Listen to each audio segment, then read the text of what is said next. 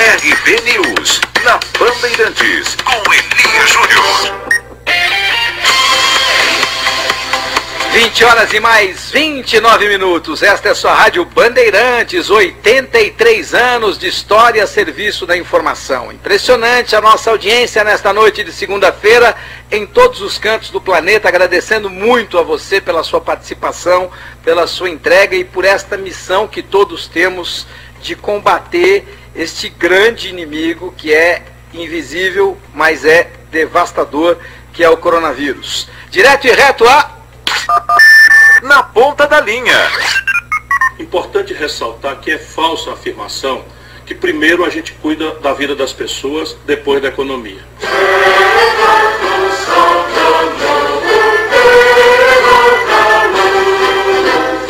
Alô, alô, meu caro Ciro Gomes, ex-deputado, ministro, prefeito, governador. Seja bem-vindo, Ciro. Boa noite.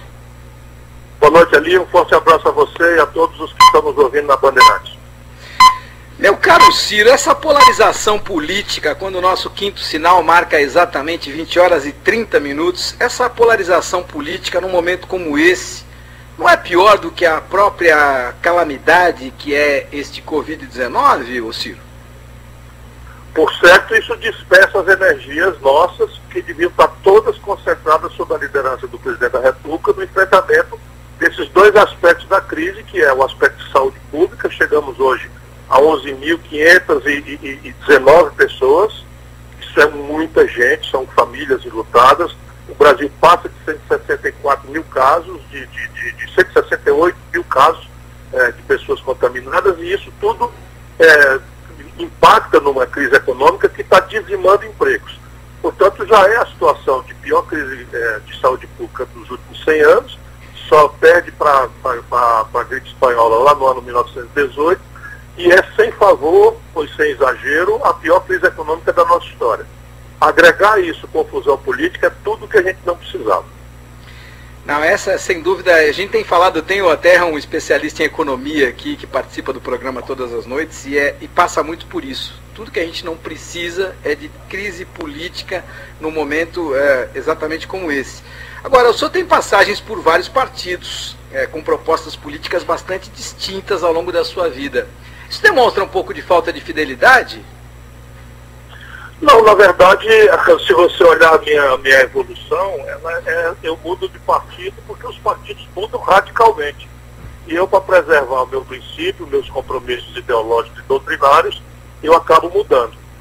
Então, é, assim, você escolha qualquer um desses que eu lhe demonstro isso. Eu fui um dos fundadores do PSDB Nacional, com uma proposta generosa de social-democracia, e quando foi ao poder fez exatamente o oposto daquilo que previa no seu programa, inclusive o Fernando Henrique dizendo, quando chegou ao governo, que era para esquecer tudo que ele falou e escreveu.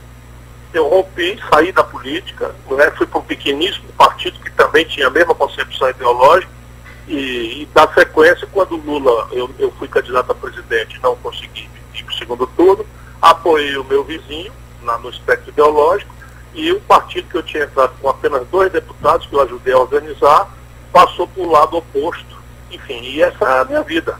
Eu posso, enfim, ser criticado por isso, mas nunca respondi por nenhum tipo de mal feito, nunca fui processado, nunca respondi por nada moral e tenho uma linha de coerência que me dá um certo orgulho de caminhar pelo Brasil. O, o Ciro, sua primeira candidatura à presidência, você lembrou aí, é, em 1998, né, pelo PPS e tal, fazendo uma oposição ao Fernando Henrique Cardoso. Depois, em 2002, Achei até interessante aquela frente, uma frente trabalhista, e por aí vai, e ela tem sido, ela tem se fortalecido. Até onde vai essa tentativa e essa busca pela presidência da República? Eu acho, assim, de forma muito comovida, e cada dia que passa eu fico mais convencido de que o Brasil precisa encerrar essa polarização baseada no ódio, baseada nos amores, nos afetos despolitizados, e propor ao povo brasileiro um projeto que tenha capacidade de responder aos dramas reais do país. E são coisas tremendas. Você, em 1980, que é ontem, o Brasil tinha uma indústria nacional, portanto, empregos, que era a soma da indústria da China, da Malásia, do Vietnã, de Singapura juntos e ainda sobravam tanto. Hoje só a China tem 16 vezes a indústria brasileira. E isso quem está nos ouvindo sabe as consequências disso. O Brasil, pela primeira vez na história, tem mais gente desempregada e vivendo né, na informalidade do que gente empregada na formalidade. Isso, enfim, está tá liquidando para qualquer condição do país se desenvolver e fazer justiça social. Não, eu entendo perfeitamente e a gente vive isso, né? A gente não tem como, não tem como apagar. Agora, não é fácil o, o Ciro estar tá do lado de cá ou seja, você é, ficar com estilingue apontando para a vidraça, e eu estou tentando fazer aqui o advogado do diabo exatamente por conta claro, disso, claro. Porque, porque essa é a minha missão. Eu não gosto que a gente use o nosso espaço é, para fazer palanque. Eu, eu acho importante que a gente tenha diversidade de opiniões. Eu acho fundamental que a gente possa ouvir a todos aqueles que pensam o Brasil de uma maneira importante, e eu acredito que você pense o Brasil de uma maneira muito importante. Mas é, é fundamental que a gente tente entender que quando você está de fora, é muito mais fácil encontrar solução para esses imensos problemas que a nação brasileira tem. Aí, quando se pula para dentro, a coisa é completa e totalmente diferente e a situação e a missão ficam muito maiores, não, Silvio? Olha, Elias, eu acho que esse é o papel da verdadeira imprensa, que aliás também tem faltado um pouco ao Brasil, na medida em que dá palanque, ou, ou serva o ódio, ou serva as simpatias despolitizadas que eu estava falando lá atrás. E evidentemente que o papel de falar mal de quem está na situação é muito mais fácil do que o papel de governar. Agora eu recupero o seguinte, você já me apresentou aí, eu vou recuperar. Eu fui prefeito da quinta maior cidade brasileira. Terminei como prefeito de melhor avaliação de capital no Brasil. Eu fui governador do oitavo estado brasileiro, ganhei o prêmio mundial de combate à mortalidade infantil, lancei as bases porque aquilo que é hoje a melhor educação pública do país trabalhei para industrializar o Brasil, não tenho um título de desequilíbrio de conta pública quando fui governador. Eu ajudei a fazer a moeda que circula no Brasil hoje, eu sou uma das pessoas que ajudou a fazer o plano real na fase crítica de implantação. Portanto, a minha proposta é baseada em realização e em conhecimento profundo das causas do Brasil. Ô, Ciro, uh, você foi ministro importante uh, do governo Lula, da integração nacional. Aí, aí tem, uma, tem uma trajetória importante que busca, que busca mais esse lado à esquerda, ou seja, que busca tentar ser um político que se assemelha mais a quem está à esquerda. E aí, quando nós tivemos a eleição de 2018, a presidência da República, você se absteve de apoiar o Fernando Haddad. Se arrepende disso, Silvio? Não, eu não me abstive, não. Eu apenas não fiz, como não farei nunca mais, campanha para esse lado quadrilha do PT. E eu não falo isso com nenhum prazer, eu falo isso com muita dor. E veja, de novo, eu fui candidato a presidente da República com uma proposta alternativa ao PT, ao Lula-petismo e ao Fernando Henrique. Em 98, eu fui candidato a presidente da República em 2002 também com uma proposta alternativa. Como eu não tive a honra de ir para o segundo turno, eu apoiei naquela data porque, vamos lá, o Lula era uma página em branco. Era uma proposta sem fundamento de nada, mas ao mesmo tempo era uma figura que não se podia dizer dele que tinha cometido nenhum erro estratégico. Foi para o governo, fez um governo, o primeiro governo, na minha opinião, foi um bom governo, e eu tenho números que podem explicar por isso, e eu tive honra de ajudar. Na sequência, no segundo governo, o Lula acabou se deixando levar por esse tipo de proposta, que é a mesma que o Bolsonaro está fazendo agora. Se juntar com tudo que não presta, não para fazer reformas no país ou para mudar a Constituição, para simplesmente ter poder, controlar o Congresso, não ter medo de CPI, não ter medo de impeachment. E aí eu saí, me afastei. E esse é o, é o caminho que eu acredito que nós temos que fazer. Dar oportunidade a quem nunca teve, mas também ter coragem de romper quando a pessoa muda de, muda de comportamento. Não é possível que as pessoas neguem né, a corrupção generalizada e a crise econômica sem precedentes que o PT produziu no Brasil. E eu não tenho nada com isso. Eu ajudei enquanto pude ajudar, na hora que isso virou essa contradição, eu me afastei. A busca desenfreada pelo poder acabou atropelando o Partido dos Trabalhadores, Ciro? Sem dúvida nenhuma. Sem dúvida nenhuma, porque são determinadas coisas, vamos lá, nós estamos agora em oposição ao Bolsonaro. Então nós estamos criticando que o Bolsonaro está trazendo o Roberto Jefferson, está trazendo o Valdemar Costa Neto, que são réus condenados e tal. Na hora que eu falo, eu tenho uma certa moral. Na hora que o PT fala, qualquer pessoa mostra para ele, senhora, mas o Valdemar Costa Neto controlava o DENIT do governo do Lula.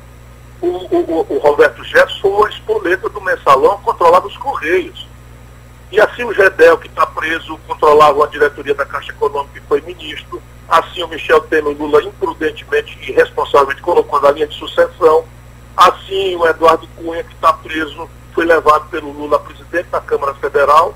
E isso é abuso, porque quando a pessoa fica popular demais, acha que pode fazer tudo, que não tem mais que dar satisfação a ninguém, controlou todo o instrumento político, controlou a central sindical, controlou os estudantes, pronto. Poder demais corrompe demais, isso não tem a menor dúvida. Eu vi isso acontecendo. Agora, o Ciro, eu fico me perguntando, eu, presidente da República, eu quero fazer o melhor. Eu tenho o melhor dos objetivos, eu tenho a melhor preparação, eu tenho tudo planejado para fazer o melhor.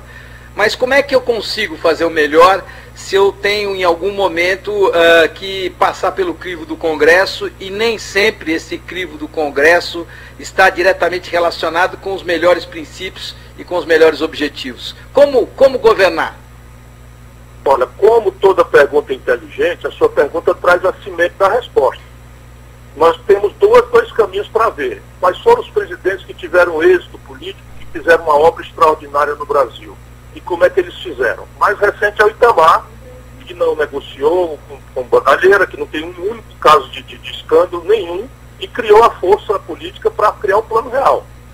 Né? Lá atrás, o Juscelino Kubitschek governou cinco anos, fez uma administração absolutamente extraordinária, tirou do papel a Petrobras que tinha sido criado pelo Getúlio Vargas, criou Brasília, criou a Belém Brasília, criou a indústria automobilística. Eu ia lhe cansar aos seus ouvintes se eu fosse lembrar a obra do Juscelino.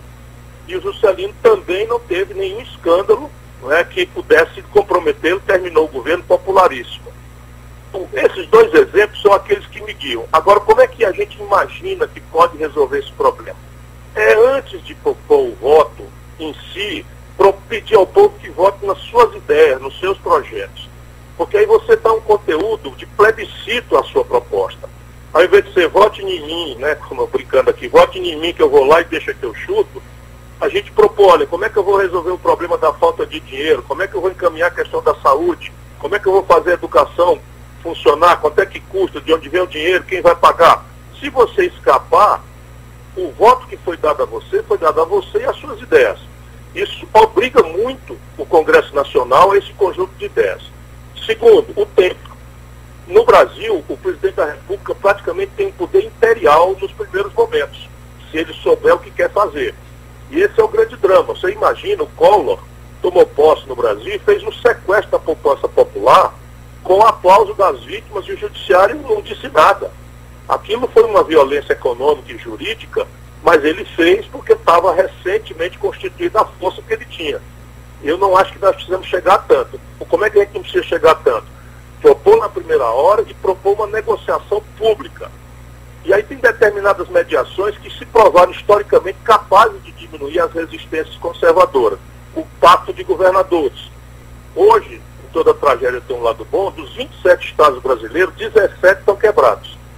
Portanto, estão completamente sensíveis os governadores a um entendimento grande que ao redor de uma reforma tributária mais justa, de uma reforma, é, enfim, da estrutura política do país, influam ou façam a sua liderança influir na constituição de uma maioria orgânica no, no, no, Congresso Nacional. Não querendo dizer que é fácil, porque quem tem a experiência que eu tenho tem sempre que dizer que isto é arriscado. Mas é o único caminho por onde você pode ir e tem uma chance de ter sucesso. Mas é duro, né? Porque eu sempre fico observando e tentando buscar, e, e eu gosto de me colocar no lugar de quem está eh, no problema, né? No meio do problema. Porque é muito fácil você só ficar com a benesse. O ônus, o ônus do problema, as pessoas têm uma tendência natural a se esquecer, têm uma tendência natural a se esquivar, e cada vez que eu, que eu fico no meio do olho do furacão tentando encontrar um caminho, aparece o centrão lá com 30, 40 deputados ou mais às vezes, com uma força que fala: olha, eu posso te empurrar para você não cair. E aí você acaba tendo a obrigação de servir a determinados senhores que não gostaria de servir. Mas essa, essa é uma busca que me parece cada dia mais difícil, cada dia mais complicada, porque ela não me parece ter muita saída. Eu não sei se eh, a gente chegou numa situação política em que você, infelizmente, se torna refém. Eu acho é, muito triste que governantes se tornem reféns. Eu gosto da ideia de que você possa ser julgado pelos seus atos sem que você esteja refém, porque é, tentando é, colocar e fazer uma figura de linguagem, é como se você tivesse que tomar uma decisão quando a sua filha está sequestrada. Você, é, como você vai tomar a melhor decisão e não vai trair um determinado, uma determinada ideia com a sua filha sequestrada e se você não tomar aquela posição, Uh, eles matam a sua filha. Eu estou dando uma né, tentando colocar de uma maneira absolutamente clara numa figura de linguagem que talvez seja até esdrúxula, mas que me parece interessante para esse momento que vivemos, não, Ciro? Sem dúvida. Agora vamos raciocinar juntos para entender o quadro que é complexo. O Brasil tem 27 estados, 27 culturas políticas, 27 líderes regionais importantes, que são governadores, 513 deputados federais, eu assinei na época que fui deputado uma emenda à Constituição, reduzindo isso para metade, mas nós temos 513 deputados, 32 partidos funcionando no Congresso Nacional e todos eles lá são eleitos pelo nosso povo. Portanto, entender isso é um imperativo de humildade diante da realidade, diante dos fatos. Adiante. Vamos pegar o exemplo agora do Bolsonaro qual é a proposta que o Bolsonaro tem para o povo brasileiro, que ele está querendo que o Congresso Nacional vote, e o Congresso Nacional não, não vota e está chantageando a ponto de negociar com essa turma do Centrão. Não tem esse projeto ali. Esse é o problema, é um projeto de poder. O Lula, no primeiro mandato, não compôs. Foi fácil? Não, não foi fácil. Escândalo do mensalão quase derruba o Lula mas ele fez uma opção por ficar junto com o povo, não contemporizou, não cedeu e reelegeu-se com a maior folga no primeiro turno. É? Então, é, é, é, um quadro, é, é, não, não, se, elegeu, se reelegeu no primeiro turno, se reelegeu bem no segundo turno. É? Então, a questão básica é essa, reconhecer que o quadro é complexo, que nós temos uma democracia muito fragmentada, partido demais, deputado demais, senador demais, enfim, governadores, cada qual com a sua cultura, e negociar é um imperativo da democracia. A questão é negociar o quê e para quê. Então, a minha proposta é tudo que você puder negociar em cima da mesa, que o povo possa ver e tomar o seu lado, está valendo. Por exemplo, participação de parlamentares no governo, indicação de partidos políticos no ministério, se responder à exigência de competência e de seriedade, nenhum problema de compor. Isso é absolutamente natural na democracia, na democracia mais madura do mundo.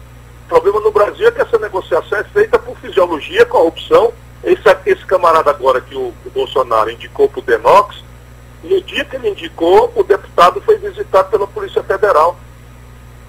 O cara que já está enrolado em escândalo. Ou seja, esse tipo de negociação é que nós temos que condenar. O, o, o Círio, eu fico pensando aqui que 54 milhões de brasileiros elegeram Jair Bolsonaro. E a gente 57 tem. 57 milhões e 700 é, mil. 700 mil. Aí eu estava pensando 57 aqui. milhões. É, mais, não, 57 milhões, mais de 57 milhões. Eu estava pensando aqui que os nossos. Uh, talvez a gente esteja num caminho que precisa, precisa uh, ser repensado. Porque não é possível que nessa história moderna do Brasil, e eu estava tentando fazer um exercício aqui, talvez eu até possa me enganar, mas é, eu já tenho 60 anos e estou pensando aqui que nessa história moderna do Brasil, a gente tem três presidentes só que terminaram seus mandatos. Né? A gente tem o Fernando Henrique, o Lula e o, e o Juscelino Kubitschek.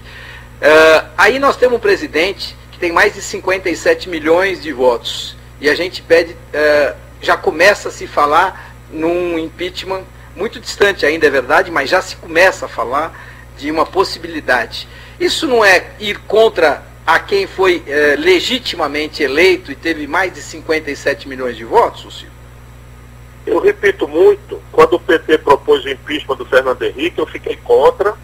Quando o, o, tentaram o impeachment da Dilma, eu fiquei contra. E até muito pouco tempo atrás eu também era contra a ideia de impedimento do, do Bolsonaro. Eu mudei de opinião porque eu tenho dito que impeachment é um trauma muito grande. E é um remédio que você não pode estar usando de dois em dois anos. O impeachment não é remédio para governo ruim. É quando você tem o um parlamentarismo, o governo dissolve, você convoca eleições antecipadas e o governo muda, sem trauma. O impeachment é uma punição muito, muito, muito uh, é, é, grave quando o presidente da República, de cabeça pensada, a gente fala em direito dolosamente, ou seja, sabendo o que quer, cometeu crime de responsabilidade. E crime de responsabilidade está definido na lei. Pedalada fiscal, por exemplo, não está em lei nenhuma como crime de responsabilidade. Mas o que é o crime de responsabilidade? Atentar contra o regular funcionamento das instituições. Ora, o Bolsonaro foi para a porta do quartel-general do Exército, aproveitando que o, o judiciário brasileiro não merece o melhor apoio do povo brasileiro, que o Congresso Nacional é muito mal querido pela maioria do povo brasileiro e não faltam razões para isso, mas o Bolsonaro, que jurou defender e fazer cumprir a Constituição, foi para a porta do quartel-general do Exército Brasileiro no dia do soldado, né, confraternizar com gente que estava propondo o fechamento do Supremo, o fechamento do Congresso Nacional, o AI-5, que significa censura à imprensa, fim da, da liberdade de, de organizar sindicatos, estudantes, etc. Isto é crime de responsabilidade típico. E quem quiser duvidar do que eu estou falando é só entrar no YouTube e ver o filme. Depois o Bolsonaro cometeu outro crime de responsabilidade que tem repetido, que é atentar contra a saúde pública. Vamos aproveitar nossa conversa para dizer ao povo de São Paulo que está sofrendo como todos nós. Hoje eu tive uma notícia muito doída. 25 taxistas no Rio de Janeiro já morreram da Covid-19.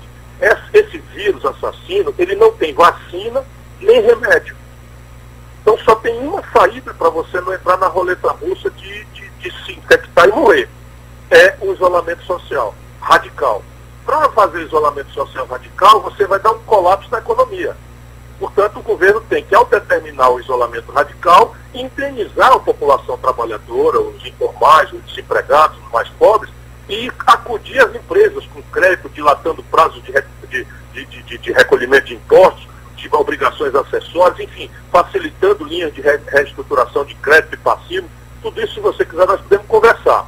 O Bolsonaro trabalha contra, é o único chefe de Estado no planeta Terra que ainda hoje assinou um decreto liberalizando atividades como chamadas de essenciais e que, por mais que seja muito importante, vão expor pessoas a morrer.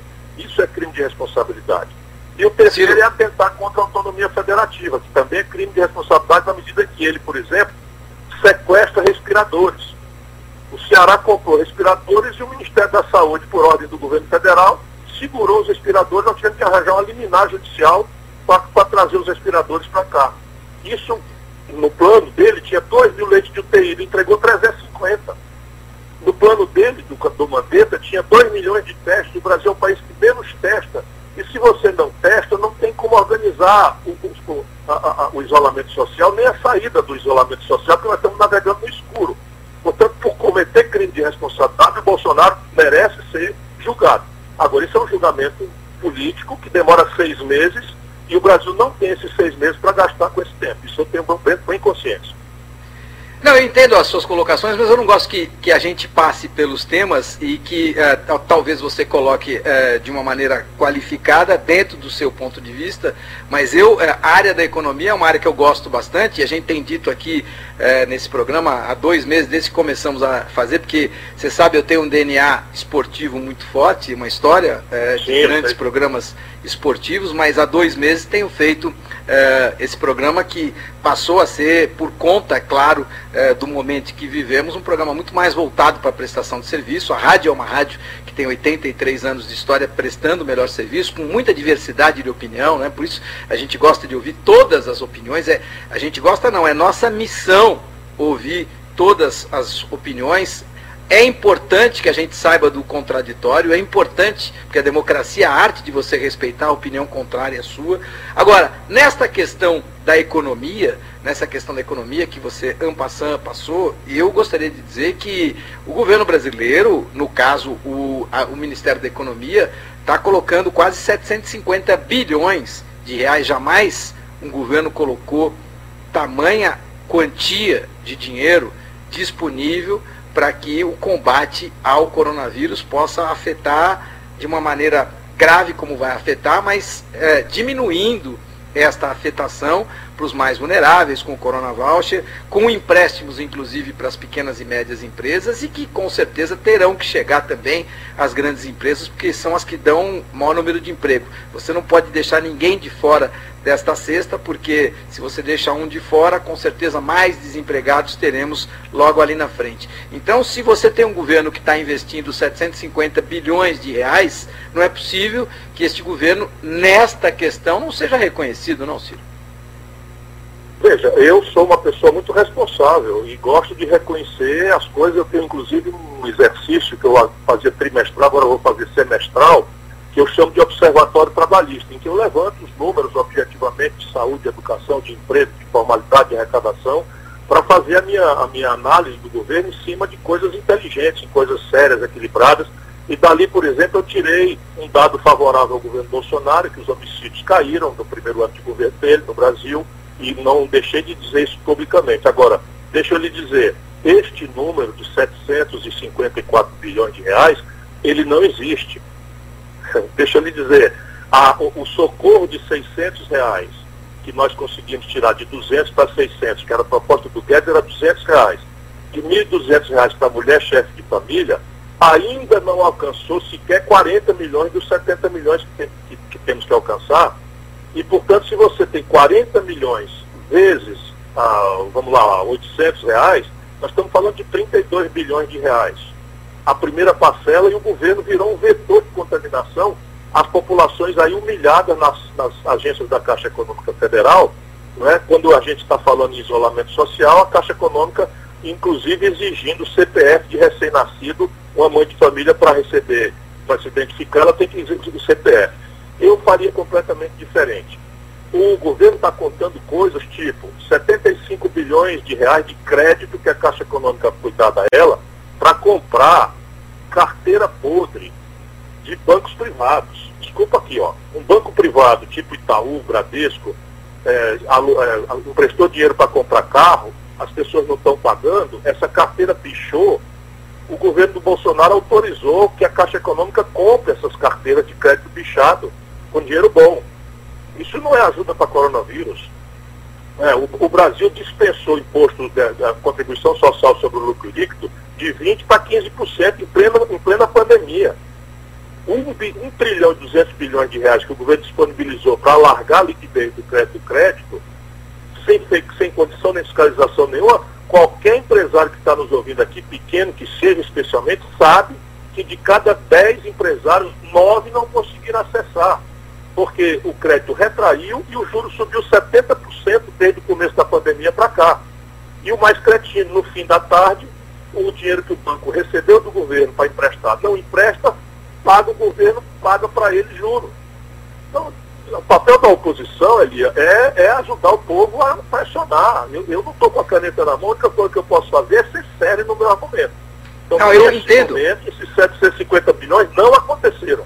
Eu entendo, entendo as suas colocações, mas me permita, de novo, me permita tentar entender esse processo, porque a, a nossa vida não é a vida de tentar atacar e jogar a primeira pedra. A nossa vida é de tentar fazer com que a gente possa melhorar. O nosso intuito, o meu pelo menos, sempre foi o de tentar fazer com que mais brasileiros possam ter acesso à água encanada, possam ter acesso a esgoto, possam ter acesso à alimentação básica. Essa é a nossa missão, esse é o nosso intuito. Agora, eu fico é, de novo me colocando no lugar de quem comanda a Caixa Econômica Federal. Por acaso eu nem conheço o presidente da Caixa Econômica, mas é, tenho ouvido é, muitas entrevistas dele em todos os veículos, inclusive aqui.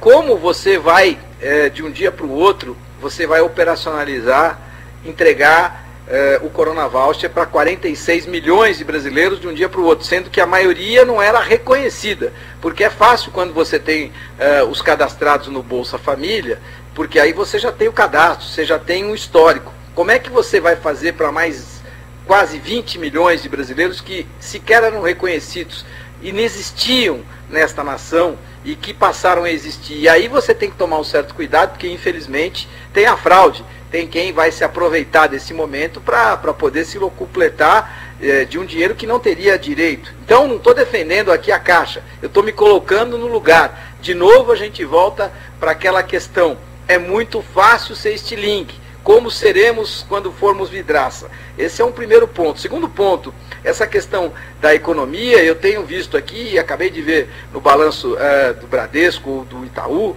que estão provisionando aí mais de 2 bilhões de reais para devedores que eles acreditam que não vão pagar. Ou seja, não é o governo que vai, que vai pagar esse dinheiro é o próprio banco que está tirando o dinheiro dele para provisionar. Não estou defendendo o banco, não. Eu estou só lembrando que esse tipo de situação está acontecendo. Está acontecendo. Então a gente também, o Ciro, entendo perfeitamente que a nossa ideia é de que a gente pudesse habitar um país em que, ao invés de 600 reais, a gente pudesse estar dando 600 dólares de Corona Voucher a 46 milhões de brasileiros, que o cara ter classe apenas um botãozinho do seu celular e o dinheiro já estivesse no seu aplicativo.